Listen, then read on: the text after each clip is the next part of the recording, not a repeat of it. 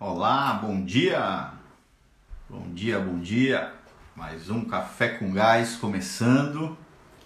Vamos ver quem vai ser o primeiro guerreiro. Lucivaldo, bom dia, guerreiro! Você ganhou, você levou o prêmio. Um brinde para você. Bom dia, Vitão. Turma chegando. É, bom dia, se. Bom dia, José Rodrigues, feijoada. Te respondi o WhatsApp, José Rodrigues. Vamos para cima, cara. Bom dia, Renê, DB Consultoria, o Breno. Bom dia, Nath, Mariana, Projetar. Turma chegando aí. Marcha 10, bom dia, turma. Vou te chamar, tá, Vitão? Vitão já acordou cedo. Já tá no café aí, Vitão? Chamando aí. E aí, cara? Bom dia. Beleza? Cadê tua Bom xícara, dia. cara? Cara, eu achei minha xícara, né? Te falei. Cadê? Tá, lá com a, tá com a minha mulher. Eu vou me encontrar com ela hoje, né? Vou sair hoje da casa da minha mãe. Eu vou pra casa dela aqui em Fortaleza, dos pais dela. E depois a gente vai pra São Paulo aí no final de semana. Final de semana já, cara? Já, tá na hora. Tá com saudade da terra da garoa? Não, da terra não, mas do meu canto eu tô. É bom, né? Ter casa, né? Eu tô pulando de galho em galho aqui há três meses, né? Não, mas aí, e aquele misto quente, cara? Aquele misto quente é Ah, não, espalhado. aquele ali, aquele ali eu vou, vou te contar. As lancheterias de São Paulo, aquelas lanchonetes de esquina, eu sou fã, número um. Número dois, que eu sou, número um é você. Eu não. Enfim, no Brasil, cara, misto quente naquele formato, deixa eu ver se. Fortaleza não tem, né? Tem, não é igual, né? Não é igual. Não é, não é cultural, né? Eu acho Tá que- pior que você acha, mas aquele misto eu acho que na cidade de São Paulo, na cidade de Santos é igual. Acho que não- no estado de São Paulo acho que é assim, né?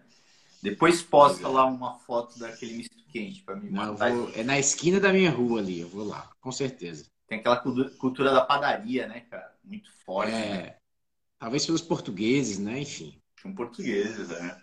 Lá em Santos, cara, enfim, é uma padaria a cada esquina e não tem uma é. padaria que não seja de um português, né? Eu acho, pelo menos era quando eu morava lá, né? Já faz algum tempinho que eu saí.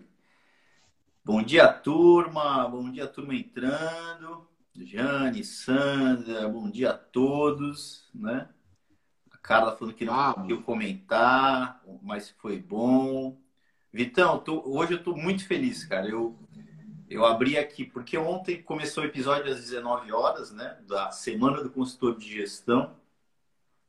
E 19 horas para mim já eram 11 horas da noite, né? Então eu não consegui acompanhar muito. Acordei hoje, tinha 400 e sei lá quantos comentários. Então hoje meu dia vai ser responder a turma, né? Eu vou conhecer a turma mais de perto ali pelos comentários. Eu já respondi 250 e-mails que a turma. Eu, eu mandei e-mail para eles, eles me retornaram, né? Então, eu estou conhecendo a turma, cara. Então, é legal que o pessoal, enfim, conta ali um pouco da história, dos seus sonhos, né? E é motivador, né? Então, Legal, legal. hoje eu vou ter esse prazer hoje à tarde aqui. E quem não comentou, né? Ou quem comentou e quer comentar aqui, tirar uma dúvida aqui, né? Essa semana em especial a gente já faz isso, né? É, de responder os comentários. Essa é a nossa ideia aqui, né? É, então a gente vai vai estar respondendo. O Vitor, para quem ainda não conhece, ele é um especialista do método, né? Então a gente, ou seja, ele ele vive essa carreira, né? Como eu, né? De consultor, de especialista em gestão para restaurantes. Então as dúvidas a gente discute aqui, tá bom? Tempo para hoje, então, para a gente começar? Ou... Antes de falar do. Tem, tem algumas notícias aqui que eu queria comentar, mas antes de falar sobre notícias, eu queria falar que eu marquei aqui de da hora que a gente começou, que você começou a live, que eu fui um dos primeiros a entrar, cerca de 20 segundos tinha 20 pessoas já. Legal. Aí, eu não sei o que, cara, mas 20 pessoas foi o que a gente conseguiu, ou 15, né? Na primeira live, durante a live inteira. Então, ó, as coisas estão melhorando. E, e essa é uma lição também, né, cara? Tudo que você. E eu acredito muito nisso, cara. Tudo que você faz com constância, com disciplina, pô, o ato de você ter que todo dia, né, o Vitor, em especial, porque para mim são 10h59, né? Para mim aqui tá, tá mais fácil esse jogo, né? Mas todo dia, 6h59, se disponibilizar o teu tempo, muitas pessoas aqui, eu vi o João aqui, o João todo dia ele tá aqui com a gente, né? A Ellen todo dia está com a gente, o Antônio todo dia, o José Rodrigues, a Denise, né, o Humberto, a, a Rosiane, todo mundo, né, tem muita gente todo dia. O ato de você praticar algo todo dia é, com disciplina vai te levar né, a algum lugar lá na frente. Cara. É isso. É. Aí, aí, pegando o nosso exemplo, né? A gente começou no dia 30 de março, quando fala, cara, vai fechar os restaurantes. A gente, o que a gente pode fazer para ajudar, de alguma maneira? A gente se colocou e desde 30 de março está todo dia. No primeiro dia, a gente ligou a câmera aqui tinham 10, né? 10 pessoas, né? E hoje já tem um volume muito maior.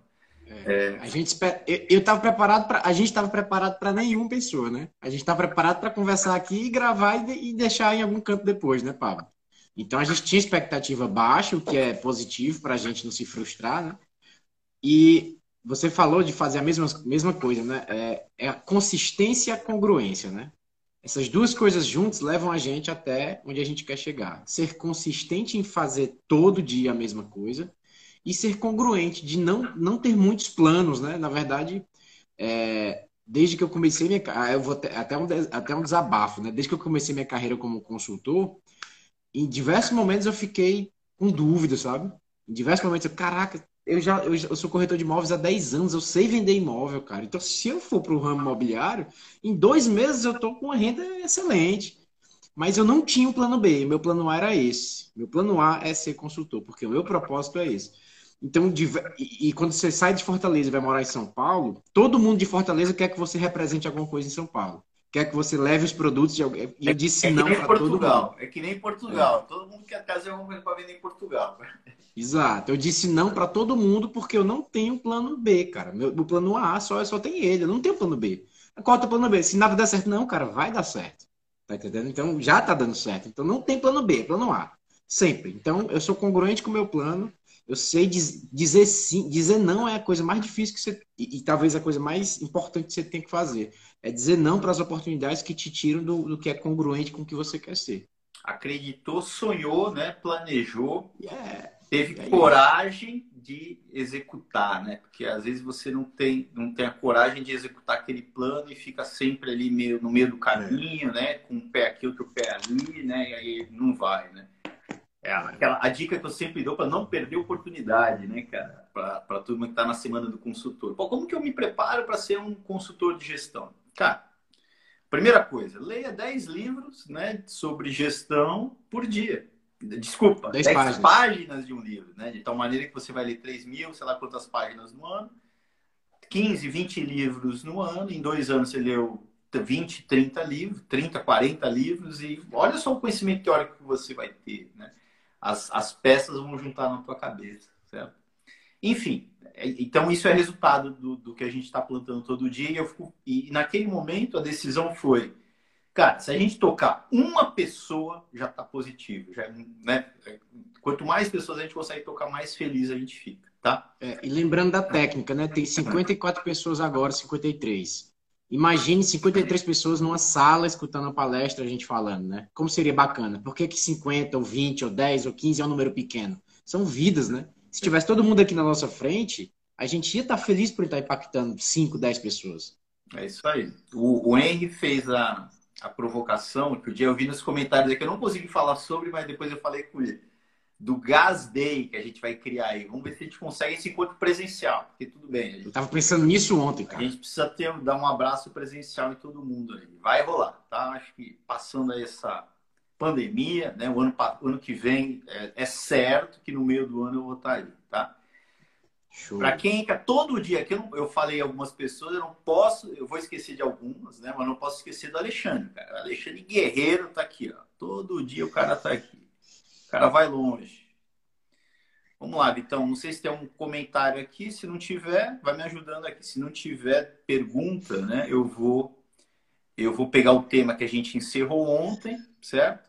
E depois a gente vai interagindo aqui com as perguntas, tá? Pablo, eu posso fazer, eu posso falar aqui umas coisas antes de entrar no tema? Pode. Você que manda aqui, cara. Você é o cara. Nada. Mandei em mim. Mas vamos lá. Lembrando que amanhã vai ocorrer a, a, paralisação dos motoboys, né? Dos entre... Não só motoboys, os entregadores de moto e de bicicleta, né? Eles vão parar, inspirados na greve dos caminhoneiros, buscando melhores condições de trabalho junto às marketplaces, amanhã eles vão parar.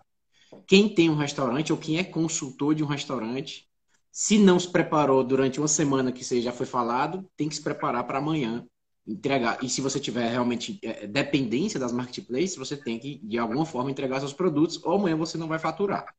Então, amanhã eles param, porque a, a relação de equilíbrio de trabalho tá, a relação de trabalho está desequilibrada entre as marketplaces e entregadores, eles estão reivindicando novos, novas melhores condições. O fato é, amanhã para, né? Eu pesquisei, vim pesquisando sobre isso, eu tenho minha opinião forte, eu sou muito a favor de melhorias para os entregadores, mas, enfim, o impacto no restaurante é que amanhã vai parar o que, que, o que, que vai acontecer, né? O que, que você, né, dono de restaurante ou consultor, vai fazer para contornar essa situação. É só um dia de parada, Vitor? Pelo que eu sei, sim.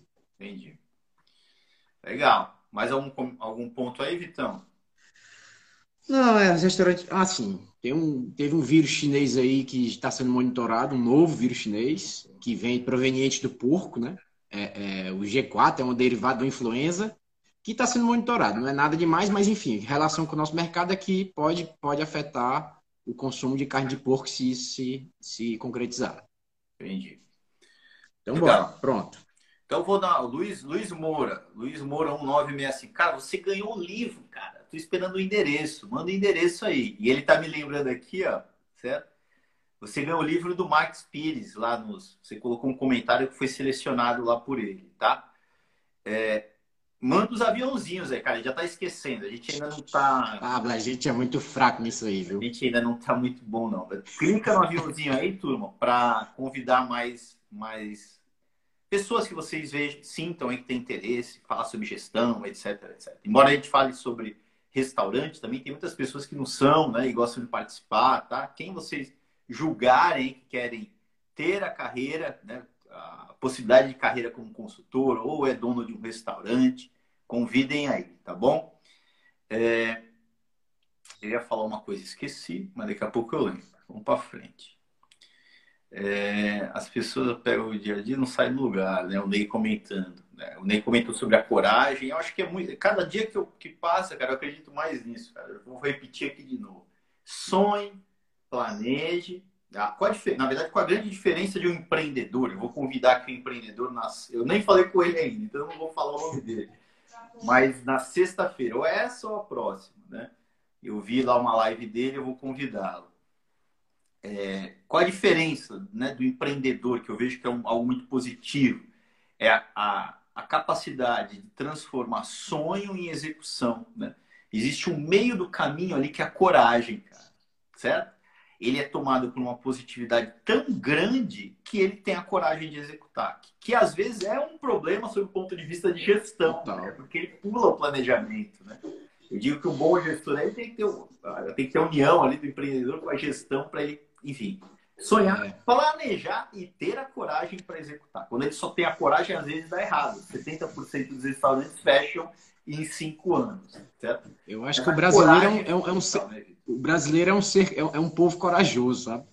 É, nunca me faltou coragem para nada, né? Tudo que eu faço, eu não tenho muito medo das coisas. Mas sempre me faltou preparo, né? Eu não tinha preparo. Eu acho que além do planejamento e da coragem, precisa da preparação. Precisa estar preparado para enfrentar. É, foi o que eu falei ontem. É, a gente tem que ter cuidado com o que deseja, porque a gente pode conseguir e a gente tem, tem que estar preparado para esse momento. Senão, a gente vai estar em maus lençóis. Essa frase aí também é código, hein, pessoal? Todo, a gente fala isso todo dia, eu acho. Cuidado que você quer, que você pode conseguir, né? É, tenha ser, por exemplo, eu quero ser um dono de restaurante. Cara, se visualize sendo um dono de restaurante. É essa vida que você quer. Ah, eu, eu quero e quero ser dono de um restaurante pequeno. Pior ainda, se visualize cobrando escanteio e, e tendo que cabecear lá, né? Eu tenho que falar em português de Portugal, tiro de canto, certo? E, e cabecear para fazer o gol, o gol, né? Imagine nesse cenário, né? Sobretudo no início, vai ser dolorido, vai ser é, é, isso que você quer. Tem a parte muito legal de ser um dono de restaurante, né? Sobretudo se você trabalha com propósito, não trabalha só para ganhar dinheiro, trabalha porque você quer ali atender os seus clientes, quer encantar, quer prover momentos de, de, de felicidade para as pessoas, né? É isso que você quer? Aí vai para frente. Porque se você botar esse norte na frente, vai dar certo, cara. Certo? ah eu quero ser um.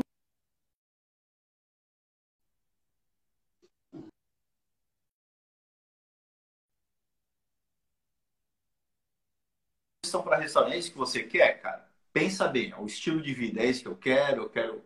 Aqui é, eu não vejo nada negativo, né? Mas é, eu quero trabalhar online, eu estou em Portugal, eu quero ter consultorias online, eu quero ter qualidade de vida, eu quero ter uma boa remuneração, mas eu quero trabalhar com donos de restaurante, é isso que eu quero, é esse mundo que eu quero. Beleza, vá em frente, né? Se você é, é, tem esse sonho, né? Você faz essa análise crítica, é isso mesmo que eu quero, passou por essa etapa, né? Que às vezes a gente fica na dúvida, ou às vezes a gente quer alguma coisa que a gente não, ref... não faz uma reflexão de fato se é bom ou não para a gente, né? Passou por essa etapa, se prepare, planeje e tenha coragem para executar, cara. Não tem erro. Né? E vai em frente. E, né, pegando o gancho que a gente falou anteriormente, tenha disciplina para executar certo? todo dia. É uma conquista do dia a dia, não existe milagre, né? Ontem a gente falou sobre pô, criar um plano, ter uma ferramenta onde a gente é, defina estratégias para cada cliente, ataque cada cliente é é, a nossa realidade é essa, né?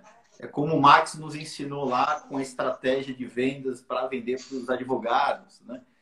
É isso, né, Vitor? É, o que eu vejo é que a gente fica muito perdido no meio do caminho, né? A gente fica tirando para todo lado, não vai para lado nenhum, começa ciclos e termina. Comecei uma faculdade, terminei, aí começa outra, termino, começa o emprego, saio, começo. Você não finalizar um ciclo é o grande problema, né? Eu acho que faz parte de uma geração ansiosa, né? É, é, eu acho que nossos pais, eles já, já entendiam que as coisas começam pequenas e elas vão sendo construídas. É difícil é, é, é essa questão de você, em um mês, três meses, um ano, você tá como você tá da, da maneira ideal, né? Da maneira que você sonha. Foi o que você me falou quando eu comecei. Cara, se imagina daqui a cinco anos como é que você vai estar. Tá. E isso para mim foi muito importante, porque realmente, cara, daqui a cinco anos eu fazendo isso todo dia, eu vou estar tá muito bom, cara. Quanto é que vai valer meu, meu tempo? Quanto é que vai valer minha hora? Mas agora, né, no início você tem que pagar um preço. Mas a, a ideia de construir algo, começar pequeno e tudo bem. Porque daqui a dois, três, quatro, cinco anos, cara, imagina você fazendo isso por cinco anos. Eu tô fazendo isso por quase dois e tô. E, e, e sei lá, né? Já me sinto muito preparado. Imagina daqui a mais três, quatro anos. Isso aí, cara. É uma, é uma conquista, né? Uma... O que acontece é, imagine se você agora, certo? Imagine você agora é desistir, certo? É você, é, não, não quero mais isso, né? Chegou um momento de dificuldade, né, da tua carreira, digamos que você estivesse passando por um momento de dificuldade, não tá, graças a Deus, é, e você, não, agora eu vou voltar a ser corretor, ou agora eu vou fazer outra coisa. Cara, é recomeçar tudo de novo tenha certeza do que você quer. Aí você aponte no caminho e siga, cara. Senão é complicado. Mas eu gosto dessa. Eu sou racional né, em grande parte das coisas, né? Então tenha certeza do que você quer antes de tudo, porque senão, enfim, você vai estar perdendo tempo, né? A gente, na, na época que a gente escolhe a faculdade, a gente tem que tomar uma decisão no momento que a gente não está pronto para decidir, né? Isso é um problema, certo? Mas, enfim, é, a nossa carreira que a gente propõe não tem essa de tempo. Isso que é legal, né? E você pode ter outra formação, né? Você pode começar a carreira com 70 anos, pode começar a carreira com 20 ou com 40, né? Isso não impede. Né? Enfim, é, a turma está comentando, Vitor, mas já tem uma interrogaçãozinha, né? Quando tem interrogaçãozinha, eu paro, tá? Bom dia a todos que entraram aqui. Bom dia, Juliane. Parabéns pelo é, Café ao Ponto se eu não me engano. Ela está fazendo lá live também. Eu não sei se vai ser diariamente ou só essa semana. Parabéns aí pela iniciativa. Tá? Não ficar até o fim, mas eu cheguei a entrar. Parabéns. Tá bom? Fernando, parceiro da Workout, Andressa, que levou o livro também. Como se Vitão? Me ajuda aí.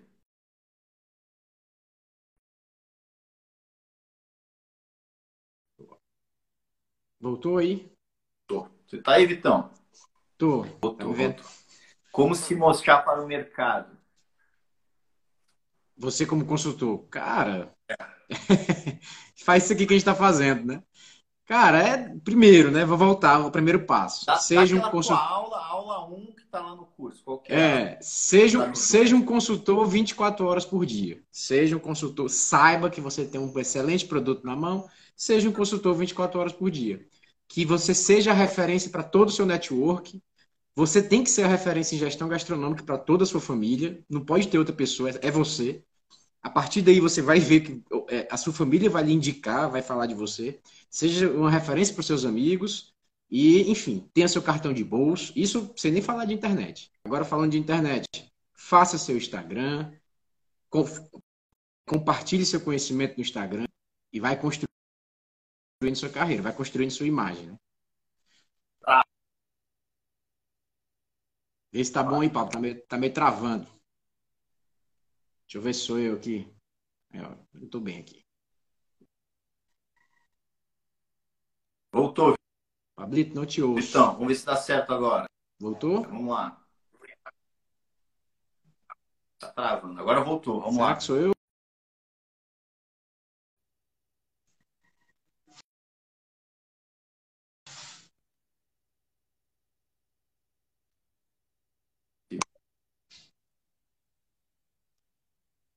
Não. Pablito, não. Derrube devagar, pelo amor de Deus.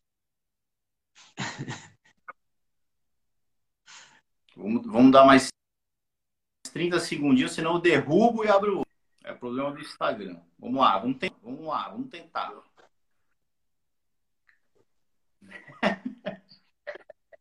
Enquanto isso, pessoal, deixa eu ver se vocês estão me ouvindo. Melhorando. Eu vou, eu vou lá para baixo tô te ouvindo. nos comentários. A voz do Palme, né? Travou. Eu vou falar aqui, vamos ver se do vamos normal. Mostrar, né? Tá me ouvindo aí, Vitão? Então pronto, tá melhorando, tá melhorando. Vamos ver. Então pronto, vamos voltar lá pro comentário da Cris. É... Como é que a gente se apresenta? Como se mostra? Aí, o Vitor tá falando aí, ó. Primeira coisa, é você virou agora um consultor, né? Você começa a se capacitar, fala, lógico que antes se capacita, né? Fala para todo mundo que você é consultor, grita para todos os cantos do mundo que você é um consultor, para tua rede de relacionamento, para teus amigos, teus parceiros. Começa a visitar clientes, né? Falando, se, se mostrando como consultor, né? Esse eu acho que é o caminho mais natural. Fecha o teu primeiro projeto, certo? E dali vão começar de uma maneira orgânica a surgir oportunidades. Né? Vai chegar um, um, momento que você vai entrar também no mundo digital, talvez, né? não digo que isso é, é uma obrigação. Eu fiquei 10 anos, 11 anos sem ter Instagram e, e atuar. Né? Então, a orgânica você pode também crescer, né? isso não é impeditivo. Orgânica que eu digo é no mundo offline, né? você fecha um contrato, o teu tendo sucesso naquele contrato, ele vai te indicar para um outro contrato e assim vai. Né? Mas o começo, ontem até falei sobre isso, né, Vitor? O começo, vamos tentar organizar. Você é consultor agora para os teus amigos próximos, certo? Teus amigos, teus familiares. Você é consultor para os amigos dos teus amigos. Você de alguma maneira vai, sobretudo você vai indicar, né? Pô, você conhece algum dono de restaurante, né? E você vai passar a ser consultor para eles, vai tentar, inclusive, é, marcar reuniões com eles, visitas, etc. E você é, vai fazer um mapeamento da tua região, de quais clientes você sonha ou planeja fechar um contrato, certo? E para cada um desses, você vai ter uma lista ali de 100 clientes, né? Você vai começar do mais importante, onde você tem uma maior probabilidade de fechar, ou seja, um contato próximo, né? Para o que para menor probabilidade. Em cada um deles você vai ter uma estratégia de ataque. Né? O Max Pires na sexta passada ele, ele, ele deu dois exemplos de estratégia de ataque, né? Eu comentei aqui ontem. Uma delas lá no, no fórum, né? É onde tem um monte de advogado, ele vendia terno, ele falava lá alto sobre encomendas de ternos, etc., para os outros advogados escutarem e encomendarem o terno com ele lá. Né? Então, cada restaurante que você tem na tua relação, você cria uma estratégia. É lógico que tudo isso vem em paralelo com a preparação, mas né, você nunca vai estar se sentir 100% preparado no teu primeiro projeto. O primeiro projeto vai depender da coragem, porque a gente aprende na prática, né? Você pode ter a, teoria mais bonita do mundo, enquanto você não praticar, você não vai é, se Isso. não é, vai estar na verdade pronto, né? Tem, então você tem que fechar apesar o de parecer contrato, né, difícil o primeiro, o primeiro contrato, assim, Tá? Cara, você tem um método na mão. O elemento da faz coragem, toda, né? Pessoal, faz toda a diferença ter um método. É, para precificar seu trabalho, ter um método diferente, o método é quase um produto físico. É, é a coisa mais próxima né, de, de um serviço se parecer com um produto. É quando você implanta um método. Você não está lá fazendo um, um, a, é, algo abstrato. Você está implantando um método de gestão. É, vocês vão entender na prática como é, como é um diferencial você ter um método. Eu não sei ainda, eu não sei ainda falar como, como é, faz a diferença. Né? Eu tenho tido contato com outros consultores e fica é, é, é conversando comigo sobre como eles propõem né, para o cliente deles, os consultores que não têm o método ainda. Fica algo vago, fica algo é, é, difícil de você, de você, enfim, do cliente perceber o que, que, vai, que, que vai acontecer do trabalho. Quando você está implantando um método, o cliente sabe que tem cerca de 58 práticas ou 60, sei lá, e que você tem um passo a passo organizado, que tem um criador do método X, que, cara, faz toda a diferença.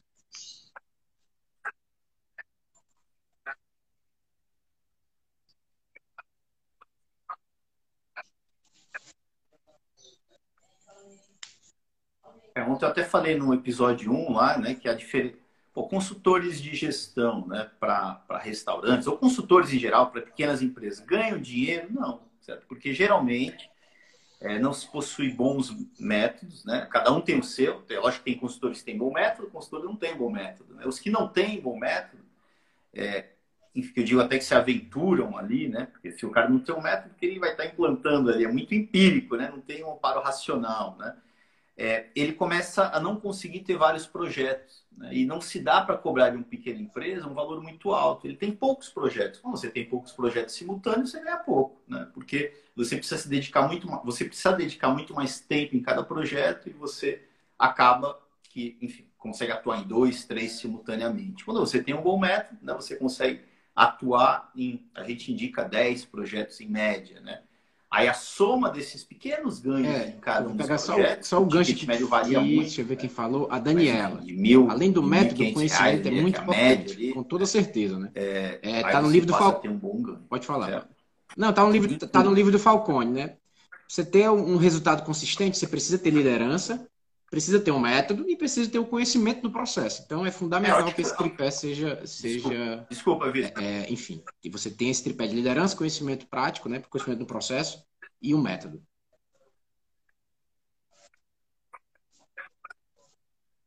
Perfeito.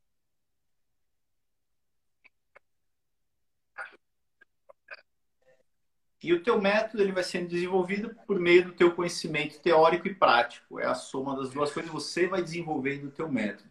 Ah, você, para você ser um consultor, tem que aplicar o método GAS? Não, você pode definir o teu método. A minha provocação é que você tenha um método, cara. Não vá para o mercado, certo? defina o seu método. Não pode ser no empirismo.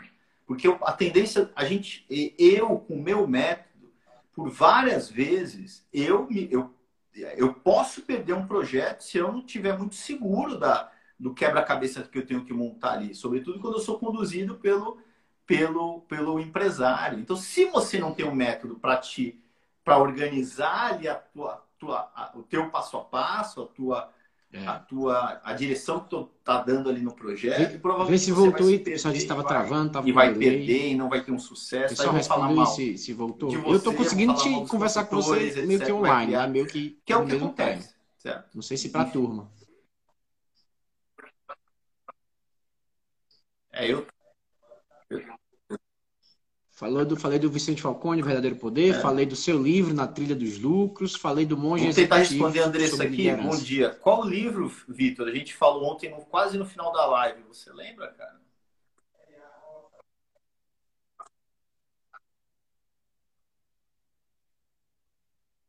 Legal. O meu livro, ontem eu enviei para um monte de gente, tá, pessoal? Mas se eu perdi alguém, eu todo mundo que me pediu ontem, eu enviei, certo? Se eu não enviei para alguém, por favor, me informa no direct. Pablo, não recebi, que aí eu envio novamente. E quem quiser o meu, tá? O meu é de graça. Eu, vou...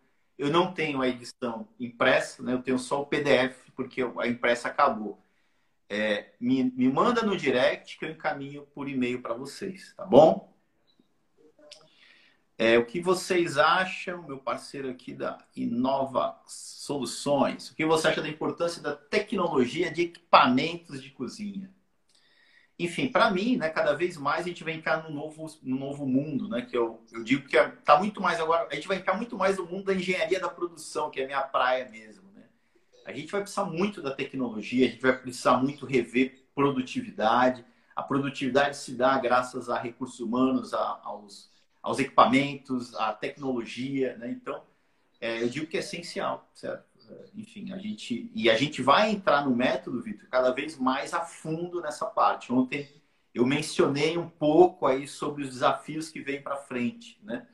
É sobre, por exemplo, algo básico que a gente numa cozinha a gente não olha, como pois, tempos e métodos, né? A gente não na cozinha, a gente não tem nem ficha técnica. Imagina o tempo de cada um dos pratos para se definir os tempos de produção, para se definir os gargalos de produção Aí aqui fazendo um link né, do, da necessidade dos equipamentos das, da cozinha, quando eu identifico gargalos, eu posso ter um, um gargalo de recursos humanos e um gargalo de equipamentos, certo? Enfim, quando eu identifico isso, o que, que eu vou fazer para eliminar esse gargalo? Vem a, o avanço tecnológico, o avanço, a evolução de novos equipamentos, a capacitação da minha equipe, etc, etc. A gestão da produção é muito isso, é você identificar gargalos e trabalhar para você eliminar aquele gargalo. Aí vai surgir um outro, né? E você está sempre tendo uma lacuna de oportunidade ali para você desenvolver a tua operação, se tornando mais produtivo. Beleza, tá? a gente pode fazer uma, uma, uma live class então, aí. Caramba, cara, 90 pessoas, então. A gente pega um tema aí e dá uma aula então. completa. Se chegar a 100, Já deixa a turma escolher. Pensa aí, cara. O livro eu já vou dar para todo mundo, então o livro não é bônus, né? Manda aí, pessoal, manda aí. Então pronto. Então pronto. E qual seria, vamos lá, uma aula sobre. Enfim, vamos, vamos, vamos pensando aqui na frente, tá, pessoal? Vamos chegar no 100, aí vocês, aj... vocês ajudam a gente aqui com bônus, certo? Pode colocar nos comentários quais seriam o bônus.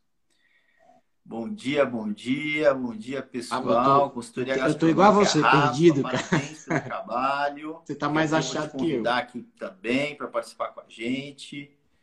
Bom dia, vê se tem mais alguma perguntinha aí, Vitão.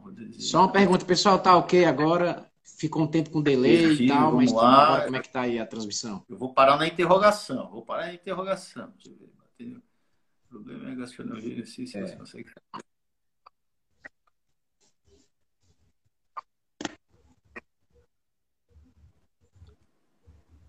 Eu tô, tô, tô, te ouvindo bem, o Irã tá com a Legal. gente, o Irã tá com a gente. Então, me ajuda a procurar aí as perguntas, né, por favor, e eu vou falar sobre o tema de ontem, cara. Ontem deixaram uma pergunta aqui, foi o Ale Galvão, né? Que a gente foi comentar ontem. Cara, vocês já, fe... já falaram pro cara, pro dono de restaurante, fecha o seu restaurante em algum momento, né? Enfim, é, falou sobre a minha experiência isso, própria eu mesmo passada, decidi, né? né? Eu mesmo vi que, cara, é... não, vale mais a pena continuar. Você quer falar da tua e aí, experiência aí? Você já tem é, é, Eu decidi vender, né? Que, Lembrando que, que sempre tem essa opção de vender, pessoal. Muitas vezes a pessoa consegue se, é, melhorar para vender. Foi o que eu fiz. Eu passei de 10, quase um ano melhorando minha operação para vender.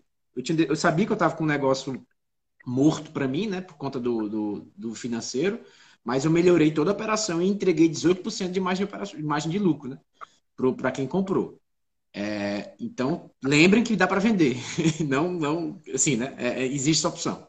Com o cliente, eu já, eu já fiz esse trabalho. Eu, eu não disse pra, propriamente para ele vender, para ele vender o negócio, mas eu sabia que, cara, a gente ia demorar uns quatro anos para dissolver ali e, e, equilibrar o caixa dele. Tinha muito problema. E aí ele mesmo foi entendendo que seria interessante vender. A gente fez a mesma coisa que eu fiz no meu restaurante, conseguimos vender e hoje em dia ele é meu, meu, meu amigo e muito grato.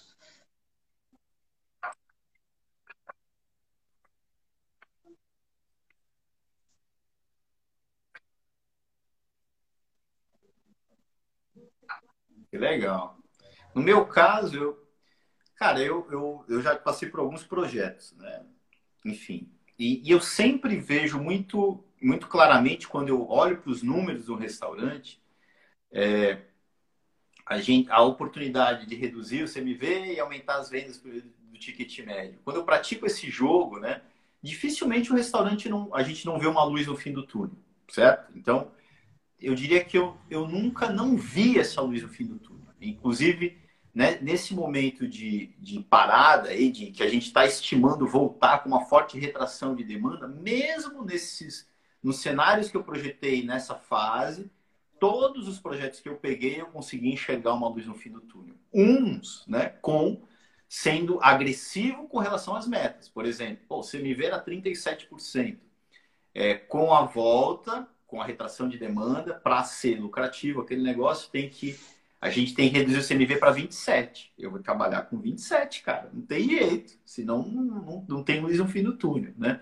Eu vou ter que cortar a equipe ali, a folha, certo? Caso não tenha incentivos do governo, etc. Né? Cortar não significa mandar embora. Cortar é reduzir, enxugar a folha. Com incentivo, mais fácil. Sem incentivo é cortar mesmo, né? Da ordem de 30% a 40%. É isso. Eu consigo reestruturar.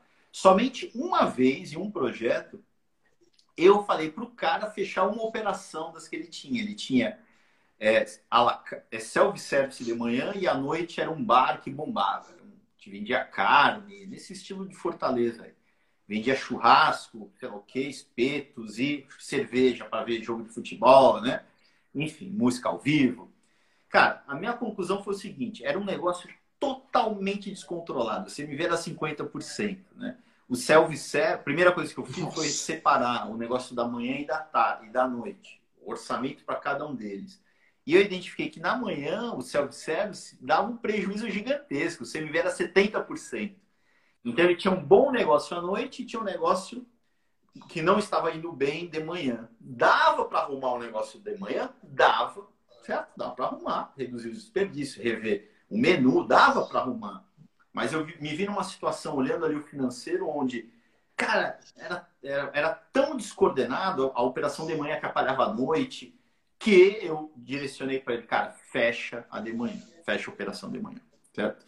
Que eu não gosto de fazer, né? Mas não teve jeito naquele caso. Aí ele só com a operação da noite, ele conseguiu é, ter, é, é, caminhar, né? Aí ele, aí ele passou a ter uma operação saudável. Né? Teve um choque, lógico, né? você enxugar uma operação tem um choque financeiro às vezes, vendo às vezes, essa tá aquele faturamento no capital de giro, né? Aí você corta de uma hora para outra, mas se bem planejado dá para fazer, tá?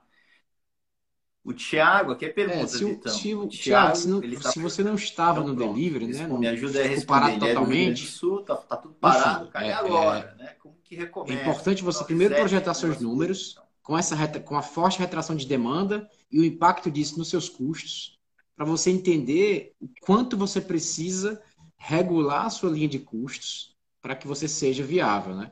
Nessa nova, nesse novo cenário. E entender se o delivery vai ser uma estratégia para tentar compor essas vendas que foram perdidas. E, enfim, que tipo de. E, e se você não, se não vai ser delivery, se vai ser só também a venda no salão quando reabrir. São algumas decisões que vão sair quando você projetar seus números decisões de, de redução de custos redu e, e, decisões estratégicas de como vender e equilibrar o faturamento.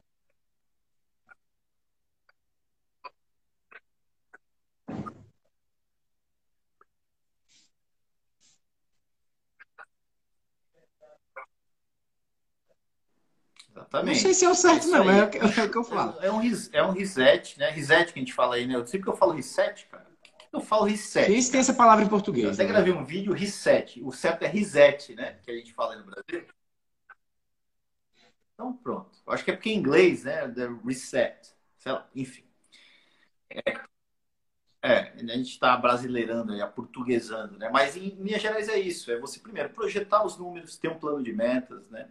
É, ver a luz no fim do túnel. Ali você começa a organizar o que tem que ser feito, né? Se a consequência for você ter que enxugar o CMV, por exemplo, pô, enxuga o menu. Se você está numa região onde vai ter que abrir e fechar, pô, enxugar o menu ainda mais para você ter que reduzir ali a, o teu valor de capital de giro empregado no estoque, reduzir os ciclos de compra nessa fase inicial, né? Cara, não compre para um dia, para dois dias, não dá para comprar para uma semana mais, certo? Até porque a gente está num risco aí de fechar na semana que vem, abre, fecha, abre, fecha. Mas tudo, ah, para dar uma dica, né? É, eu projetaria os números e viria e definiria, definiria dali o plano de metas. Que inclusive a nossa equipe, os nossos alunos especialistas estão fazendo gratuitamente, tá?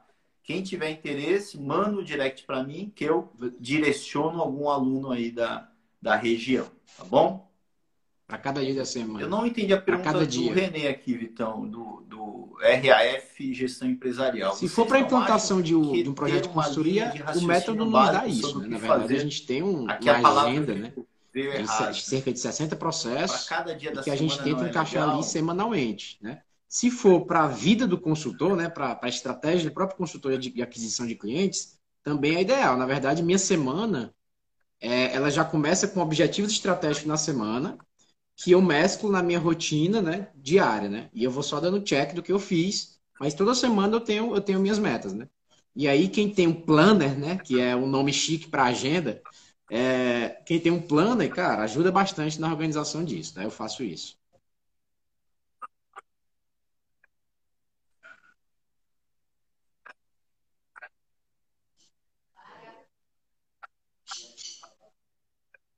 A gente chama de gestão de rotinas, né? Cada dia, certo? toda equipe tem que ter uma rotina, principalmente o líder. Começa a rotina, a gente define a rotina do diretor, né? É, e depois a, as rotinas da equipe vão sendo construídas com base na rotina do diretor. Então existe uma rotina que é uma ferramenta que já organiza quais processos precisam ser atividades, processos enfim, realizados diariamente, né? É, bem como né, nós temos também o checklist, os checklists né, diários. Né? Nós temos é, os pontos de reposição de abastecimento das cozinhas, que podem variar, que também é uma informação, é, é algo que direciona ali é, o que deve ser entregue do estoque central para a cozinha diariamente. Né? Então, de fato, a gente precisa de planos diários para operar um restaurante. Né?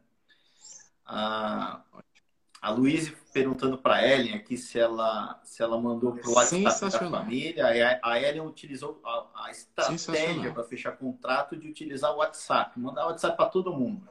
Ela é um fenômeno, fechou cinco contratos mandando o WhatsApp. Então, ela é, um, Isso é uma é baita, é um baita vantagem que só quem é nutricionista tem, né? Mas a Ellen tem a vantagem, como nutricionistas, né?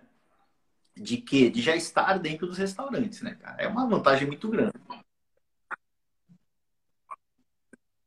E você. É, o nutricionista já, já tem um legado, Pô, já executou projetos da parte de nutrição, né, segurança alimentar, boas práticas, etc., em alguns negócios, né?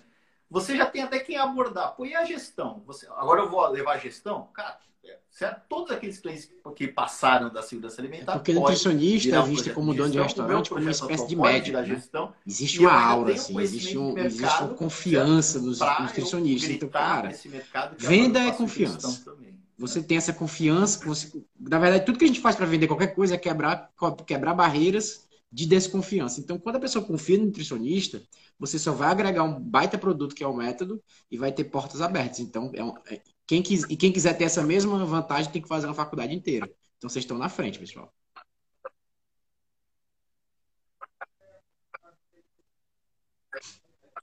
Não, foi, foi um momento, foi em, em, dado momento. A gente se entendeu, mas a turma não entendeu nada. Pessoal, perdão. A gente, eu, eu acabei de descobrir que a gente ficou falando um monte de coisa que ninguém entendeu. Tá tudo travado aqui.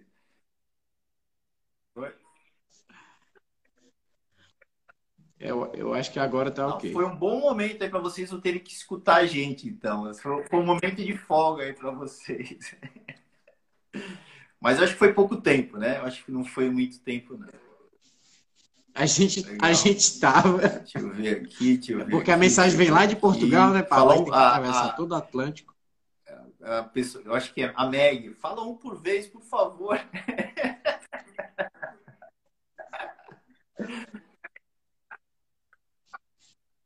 É difícil, cara. Deixa eu ver. Tem, tem. É, deixa eu ver se tem pergunta tem. aqui. Como ter o método? Tá aqui, exatamente. Veio é, nossas postagens. Como ter o método gás quem Veio, está é. desempregado é. devido à pandemia? Tem algum, algum vestibular, né? Cara, o método gás a gente está falando sobre ele todo dia, que é você já está participando do método, né? Tem, enfim, a gente tem, a Pablo Monteiro Academy é uma empresa, né? Ela tem um curso que ela vende o curso e tem e é conteúdos gratuitos, né? Esse cara, pô, tem vídeo no YouTube, tem vídeo no Instagram, tem diariamente a gente fala sobre o método. Qualquer dúvida, né? A gente, a gente não sonega aqui informação. Então não precisa de vestibular, não, cara. Pergunta aí, vamos que desenvolver. Tá? a, a gente está aqui tá? se entendendo. É... Vamos ver, vamos ver se voltou ou não. Ixi, ainda tá ao mesmo tempo, cara. É, o método de gasto cara. Vamos ver se tem pergunta aqui do Luiz. Vamos lá. No método de gastos, as ferramentas são explicadas? Pesquisa de mercado, gestão de pessoas, ficha técnica. É, na verdade, o método são as, as práticas, né? Tem a aula prática e a ferramenta para aplicação, certo? São 60 e poucos, poucas práticas que tem lá a ferramenta para você aplicar e são quatro pilares, né? É, ontem, ontem eu ouvi um comentário falando, não, Pablo, eu de gestão eu não sou bom, eu sou bom de vendas, eu sou bom de marketing, eu sou mais de gestão eu não sou bom.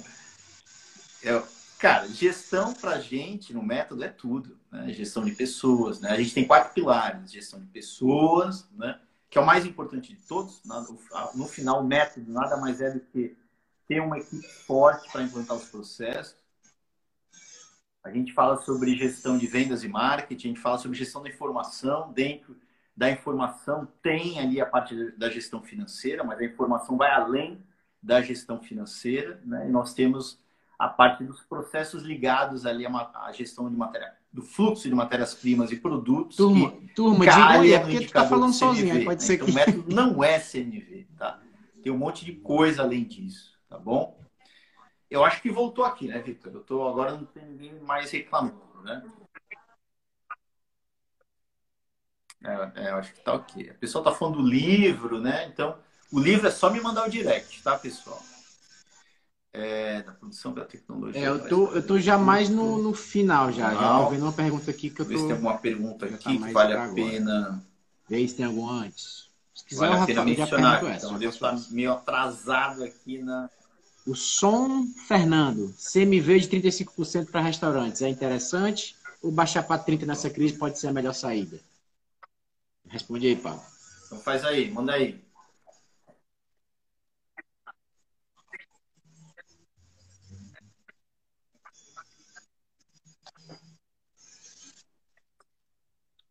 Não, o 35 ele depende se é bom ou se é ruim. A gente costuma né, identificar se o CMV é bom ou ruim é, comparando a lacuna entre o CMV real e teórico. Real é quanto você está tendo, 35. O teórico é quanto você deveria ter com base nas suas fichas técnicas, nos teus custos teóricos.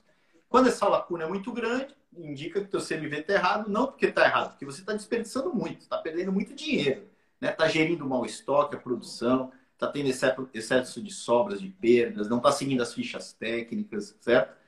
Então, esse é o primeiro ponto, né? essa lacuna. A segunda é quando você coloca no teu resultado, né? olha o teu resultado e vê se 30%, 35% permite ou não você ter lucro. Se não permite, teria que ser menor. Né? Então, é uma busca contínua em reduzir essa lacuna entre CMV real e teórico e ter o CMV que permita você ter lucro. Eu dei um exemplo hoje de um CMV que era 37. Para a gente ter lucro, ele tem que cair para 27, certo? Enfim, então é um jogo de números aqui que você tem que identificar para saber se você tem o ideal ou não. A princípio, é os restaurantes que não têm uma boa gestão, né, desse pilar que eu falei da gestão do fluxo de produtos e matéria-prima, tem uma lacuna do CMV real com teórico da ordem de 8 pontos percentuais. Tá? Então, eu diria que se você não tem uma boa gestão. Falaram, pediram para falar sobre a curva ABC de vendas. Falar um pouco sobre né? isso. Provavelmente tem espaço para isso. É, a, a, curva ABC eu gostava muito quando eu tinha um restaurante. Aí, eu, eu, na verdade, era uma análise quase que diária que eu fazia, né? É, o, meu, o pessoal do administrativo pegava, Quer assim que eu chegava, já estava na minha mesa a curva ABC do dia anterior, né?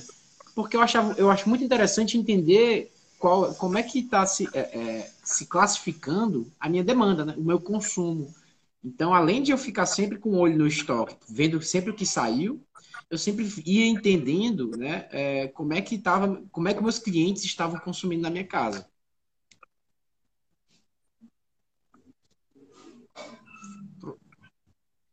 É, ponto final.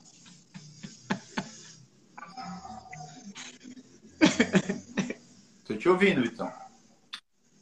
Ah, te, te, terminou aí, né? Enfim. Você travou, eu falei, cara, será que é o Instagram hoje está boicotando a gente, cara? Enfim, é, o ABC a gente usa para várias coisas, né? Dentre eles para definir o CMV teórico. Eu hoje peguei um cardápio de uma nova casa que o chefe enviou-me, né, a, a, as fichas técnicas e o preço. Cara, eu bati o olho ali, né? Eu já identifiquei pela média do, do CMV que está totalmente fora do padrão. Se eu montar aquela casa ali, a casa vai quebrar. Deu uma média de 50%. Mas você não calcula o CMV teórico base na média. Você precisa da participação de vendas dos teus, da, do teu prato. E o ABC de vendas traz isso, né? Um relatório que indica o que você mais vende e o que menos vende. Então, ele te indica ali o que priorizar. É, só, só fazendo um gancho o jogo rápido. do menu. É, lembrando que para você fazer as compras, é importante você também né, entender dessa, quando você não do, controla o estoque. Da, é é toda vida que o meu cliente não controla o estoque, eu faço? Cara, tira o teu ABC de vendas. Aí eu pego sempre alguns produtos. A cerveja, por exemplo. Peguei um, tinha um cliente que ele tinha cerveja de boêmia. Ele vendia, acho que 5 por mês. Ele comprava 12 por semana. E, cara, cadê essa cerveja? Só que ele não sabia, né? Ele não tinha essa, essa ideia, né? Ele não tinha essa, essa, essa quantificação de quanto vende. E ele ia comprando no automático, né? Isso, isso acontece muito. Então, cara, tu, tu vende 5 por mês. Cadê? 12 por semana, né? Tá sobrando aí quanto? Sete por, é, são sete por, por semana que tá indo para onde? Tá entendendo? Então a gente, é, é, é, você pode usar de várias maneiras para entender até é, a classificação do consumo e a quantificação do consumo. Beleza.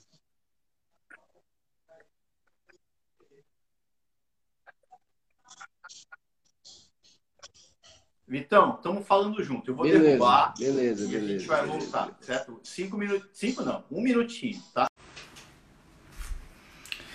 Vamos ver se agora melhora. Vamos ver. Bom dia, bom dia, bom dia. Bom dia, bom dia. Vamos ver se dá certo, Vitão. Turma voltando. Obrigado, turma. Obrigado por ter voltado.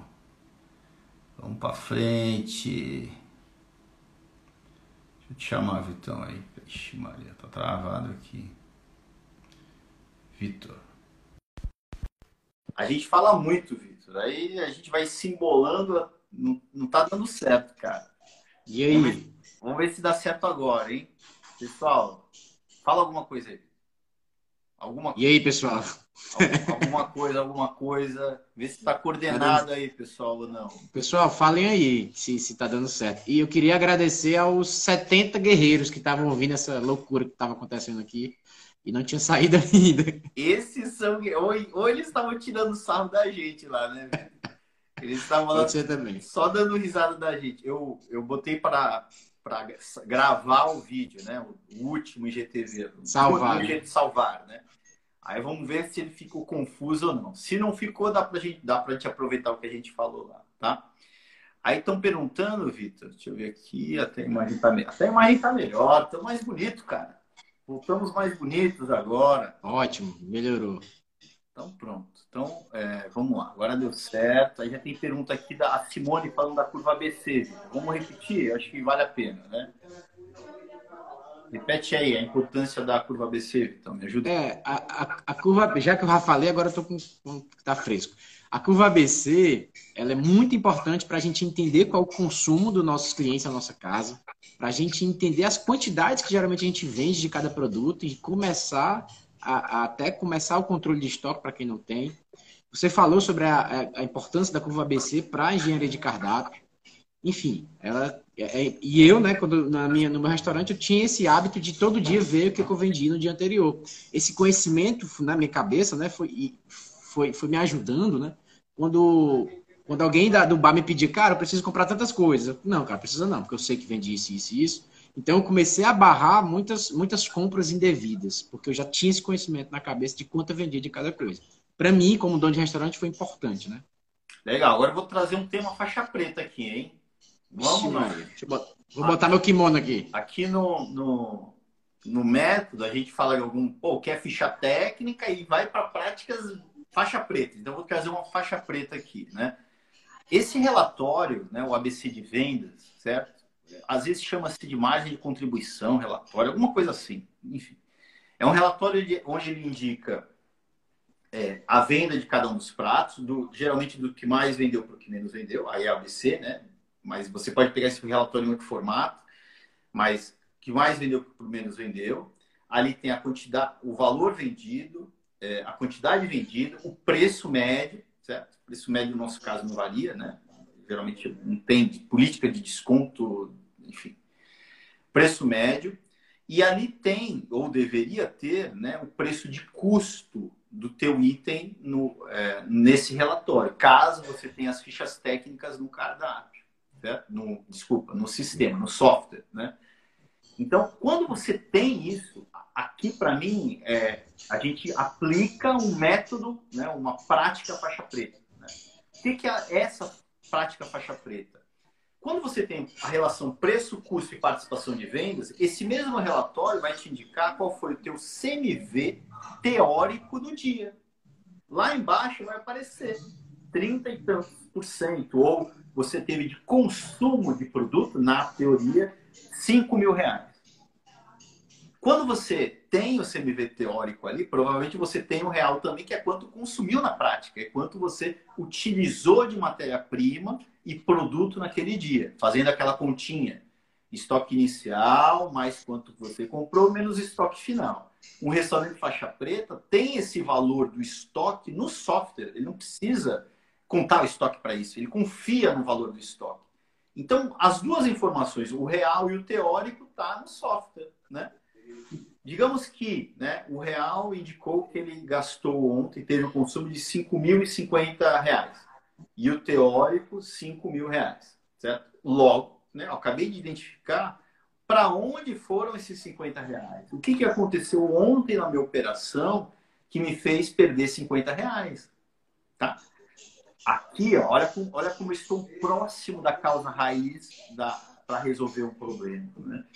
Eu digo que restaurantes faixa preta, eles entram nesse nível de detalhe, porque a lacuna já é tão curta, né? A lacuna é da ordem de 2%, geralmente é de 8%, é de 2%. Para eu eliminar esses 2%, eu preciso entrar nesse jogo, que é um, de novo, é um jogo aí para quem já tem uma gestão mais avançada.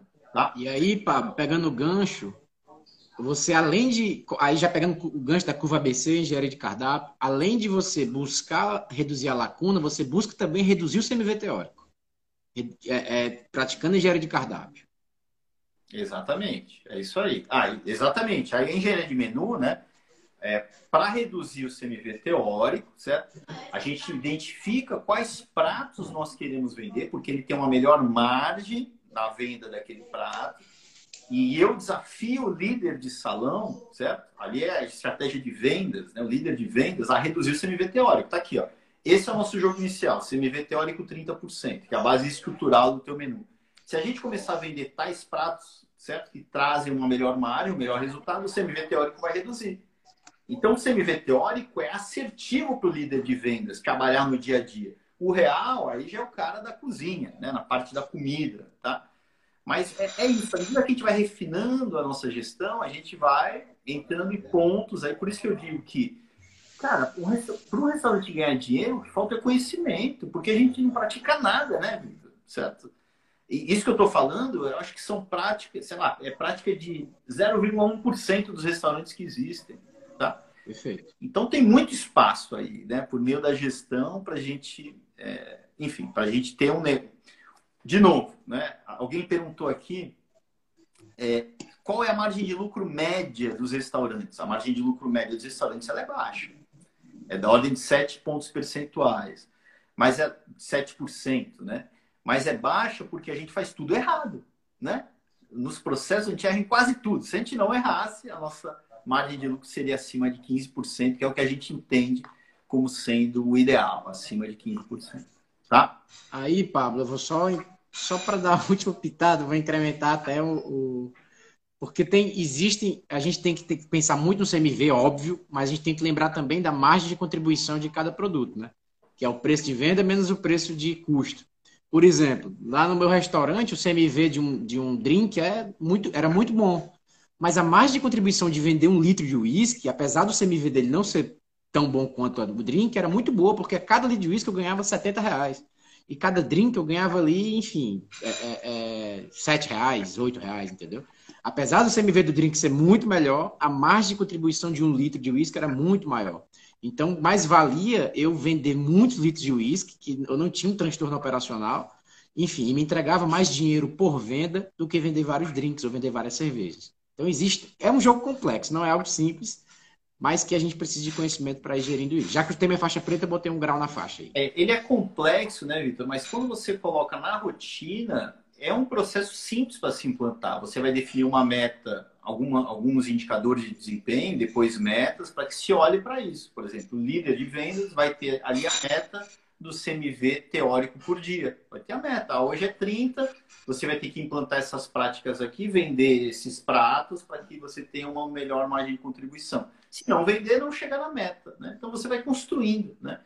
Inclusive o CMV teórico, é, aí quando que a gente fala sobre esse indicador de desempenho? No fórum diário do outro dia. Né? A gente vai levar para nossa equipe. Equipe, ontem batemos a meta do CMV teórico. Equipe, ontem não batemos o CMV teórico. Por quê? Não vendemos bem aquele prato que nós definimos que teria, certo? Que deveria ser, ser vendido. Ou não batemos a meta do ticket médio, trazendo outro indicador, porque ontem nós não vendemos sobremesa. Então, são é, tudo é muito simples, na verdade. O que falta é você, no teu modelo de gestão, montar as suas engrenagens. Né? E a gente usa muito o apoio do fórum diário, semanal e mensal para que essas engrenagens se encaixem, né, Vitor? Isso. Pablo, tem uma pergunta aqui que, tá, que vem se repetindo há algum tempo. As pessoas perguntaram aqui na live. Se é, tem algum checklist para consultoria de gestão, se, algum, se a gente indica algum checklist para consultoria de gestão. Vamos lá, não, eu não sei se eu entendi bem a pergunta. Aqui, antes, Vitor, eu vou esticar mais 15 minutinhos, tá bom para você aí? Beleza. Minha vizinhança, tá agora... tá, minha, minha vizinhança está acordando, mas tudo bem. Então pronto, eu tinha uma reunião às 8, mas eu já mandei aqui 8 e 15, vai dar certo, porque aí eu acho que a gente perdeu muita coisa, cara. Eu acho que a gente ficou uns 10, 15 minutos falando sozinho aqui, tá? Meu Deus. Mas enfim, o che... é, para mim, né, o, o, eu gravei um vídeo hoje, por coincidência, né, eu vou botar na, na, plataforma falando de como eu conduzo um projeto, pegando a ferramenta do passo a passo de implantação de projeto, que está baseado no teu método, cada um tem o seu, né? No meu método, eu tenho uma ferramenta que tem as atividades que eu tenho, as práticas que eu tenho que implantar. Para mim, essa ferramenta é o checklist do consultor que está implantando ali o projeto. Eu tenho 60 e poucas práticas que eu tenho que implantar e eu tenho o passo a passo. Primeiro implanto isso, depois isso, depois isso. Se eu não tenho isso, se eu não tivesse isso, Vitor, eu ficaria perdido, né? Quando o especialista vem conversar comigo, pô, Pablo, eu tô uma dúvida, como que eu faço, sei lá o quê, enfim, com, alguma, com algum momento do projeto. Cara, me manda o teu passo a passo de projeto para eu verificar. Você deu passo um antes do dois? Se você, senão você já está já tá se perdendo, né? Então, o check, eu digo, eu entendo que essa ferramenta pode ser lida como um checklist, verificar o que foi feito e o que não foi feito, né?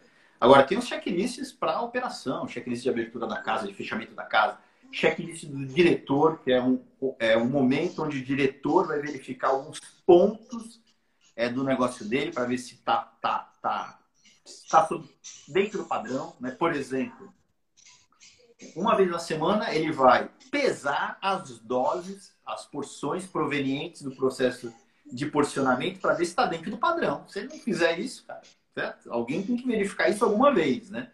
Então, o checklist acompanha o meu método em várias práticas, tá? O, a rotina, Legal. né? Enfim, a gestão de rotinas a gente pode entender como sendo um checklist também, certo?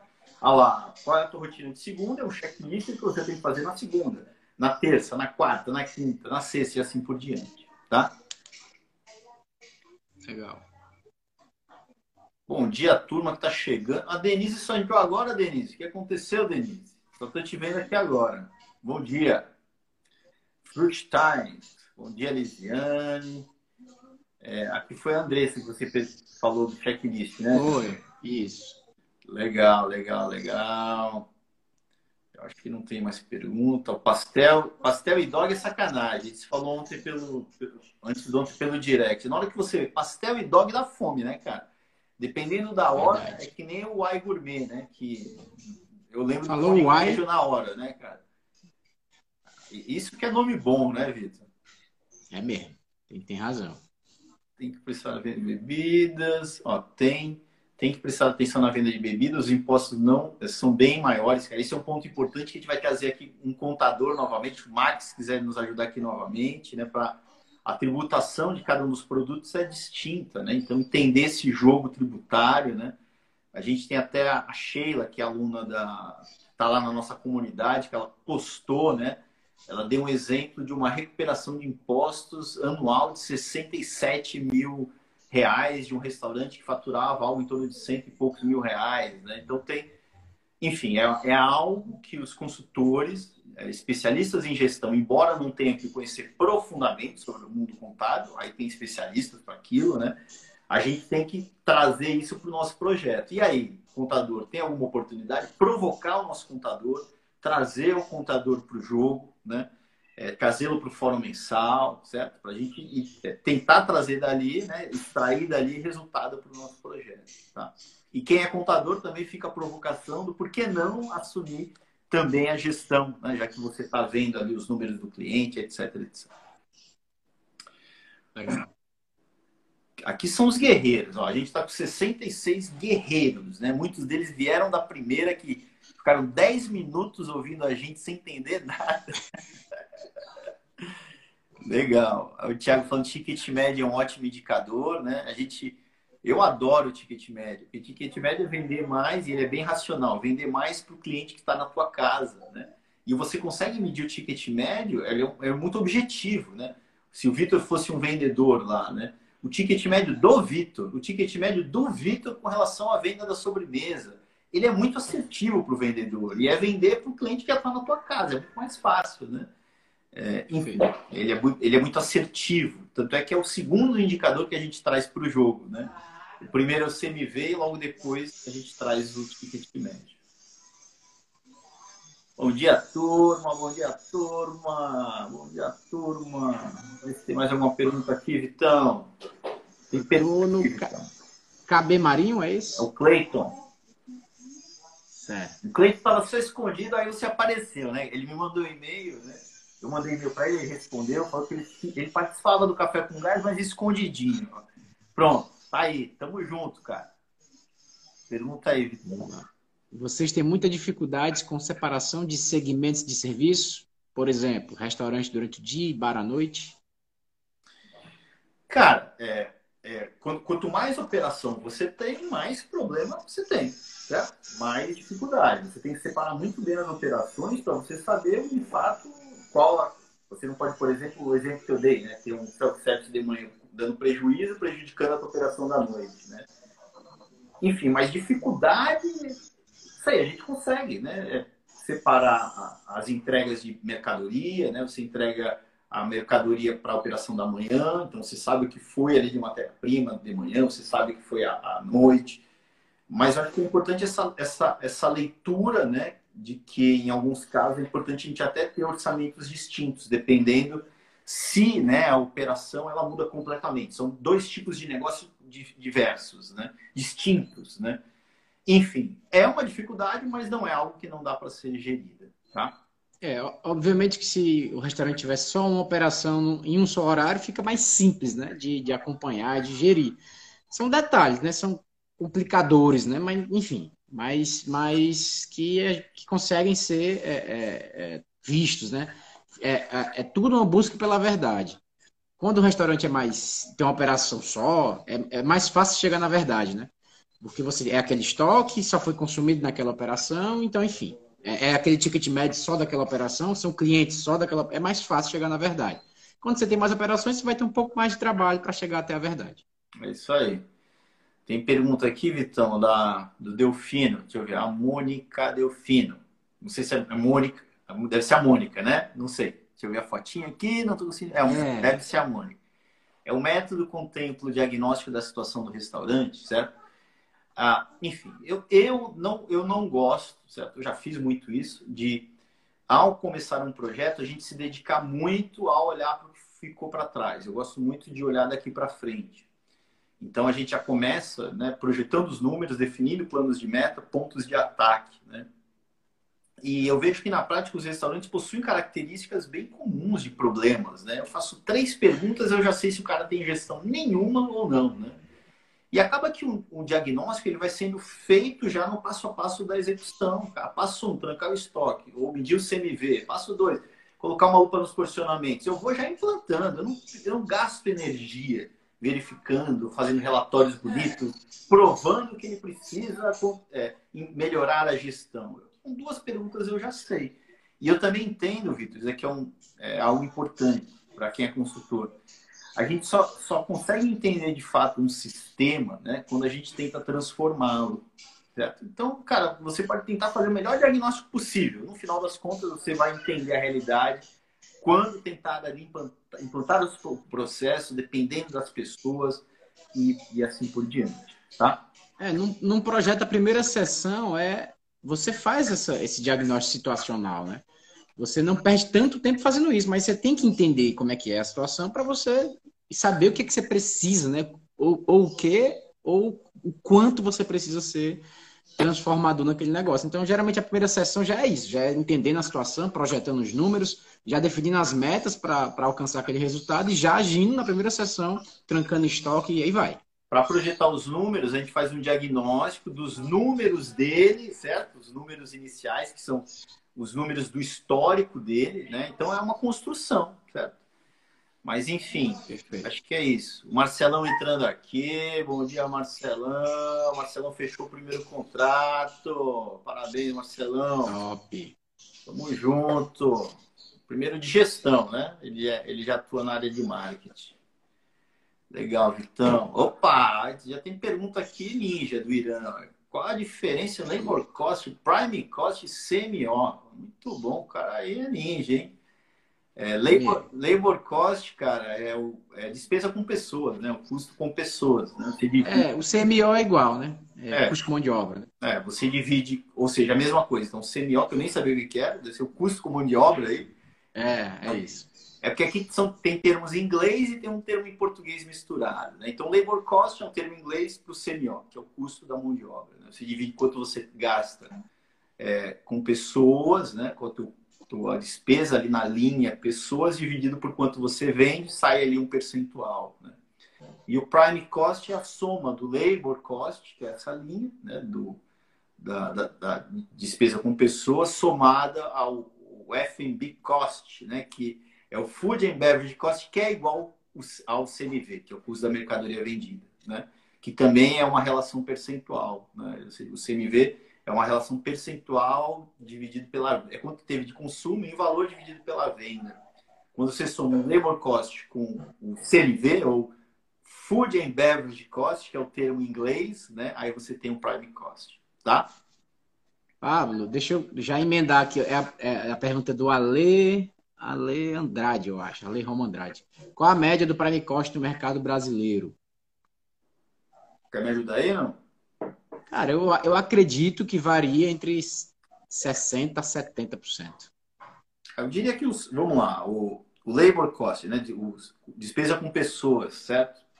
Flutua muito, cara. Depende muito do negócio, mas fica ali na, entre os 20 e 30, tem casas com 30, então eu diria que 25, né? Falando do mercado brasileiro, né? Portugal é, é maior do que isso. E o CMV varia entre. Tem casas com 27, 25, 25, né? Mas eu diria que o grosso está entre 30 e 40, né?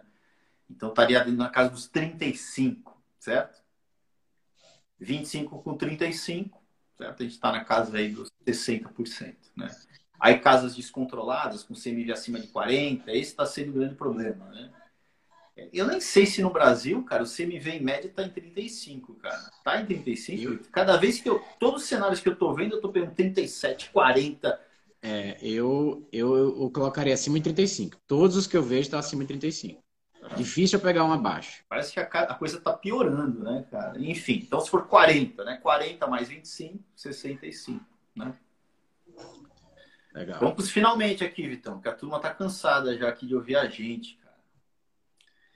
Deve, eu vi uma pergunta aqui, ó, eu achei uma pergunta do Márcio. Devemos ter um cardápio enxuto e variado? Devemos ter um, um, cardápio enxuto e variável. Tá, não entendi a pergunta. Ou, é, ah, se... ou, né? Ou, é. corrigiu, né? Mas pode ser I, né? É, eu acho que, eu acho que, que a gente sempre teve um. A gente, que eu digo, os empresários, né, de querer ter a maior variedade possível de, de pratos para atender a maior quantidade possível de clientes, para agradar o máximo cliente. Né? Aquelas praças de self-service, aqueles negócios gigantescos, né? É, eu acho que agora a gente tem uma licença né, do mercado, desse novo cenário, de é, fazer mais, mais com menos, né? Então, enxugar, né?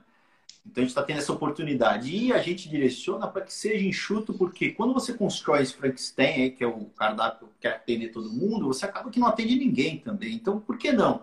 Olhar para um perfil de cliente, ter um menu mais direcionado para ele, mais assertivo para ele, que a consequência disso é ele ser mais enxuto. Você, num restaurante, não vai conseguir atender vários perfis de cliente. Você tem que ter o teu, teu principal ali, cara. Senão você vai se perder na tua estratégia. E menus mais enxutos, eles fazem com que a gente consiga ter mais controles, da, é, um melhor controle da operação. Né? Não só sob o ponto de vista financeiro, reduzir o CMV, mas também de qualidade. É melhor eu ter qualidade, é, padrão de entrega, padrão de tempo, é, padrão de apresentação para um cardápio de 10 do que de 100 pratos, certo? Então, eu acho que essa vai ser uma tendência do mercado, essa enxugar, né? fazer mais com menos, certo? É, lembrando que você pode variar o seu cardápio entre tipos de produto, entre, é, é, é entre sessões e categorias. Você pode, é, tem muita gente que não tem uma, um, um, cardápio de sobremesa definido, então tem só alguma coisa. Então você pode é, focar na entrada, na sobremesa, na bebida e variar entre eles, né? Sem, sem, sem, sem ocultar nada, né? Sem, sem, sem esquecer de nenhuma parte. Eu, por exemplo, tinha um, um cardápio de sobremesa ruim e eu não variava nisso, né? Então eu é, é, aumentei minha variedade de sobremesas, ainda que seja que, que fossem poucas. Né? Legal. Grande Simão, meu parceiro, ele fez a formação no Porto. Tô precisando ir no teu bar aí, cara. Tá aberto? Me conta depois como que estão as coisas aí, tá? Um abraço, parceiro. Acho que é isso, né, Vitão? Acho que tá para hoje, né? É, já passou meu tempo aqui. Pessoal, Beleza. Amanhã, ó, quem não, quem a gente não respondeu, certo? Amanhã participem com a gente. Amanhã a gente não vai ficar falando sozinho. Acho que o Instagram não vai fazer com a gente, né, Vitor?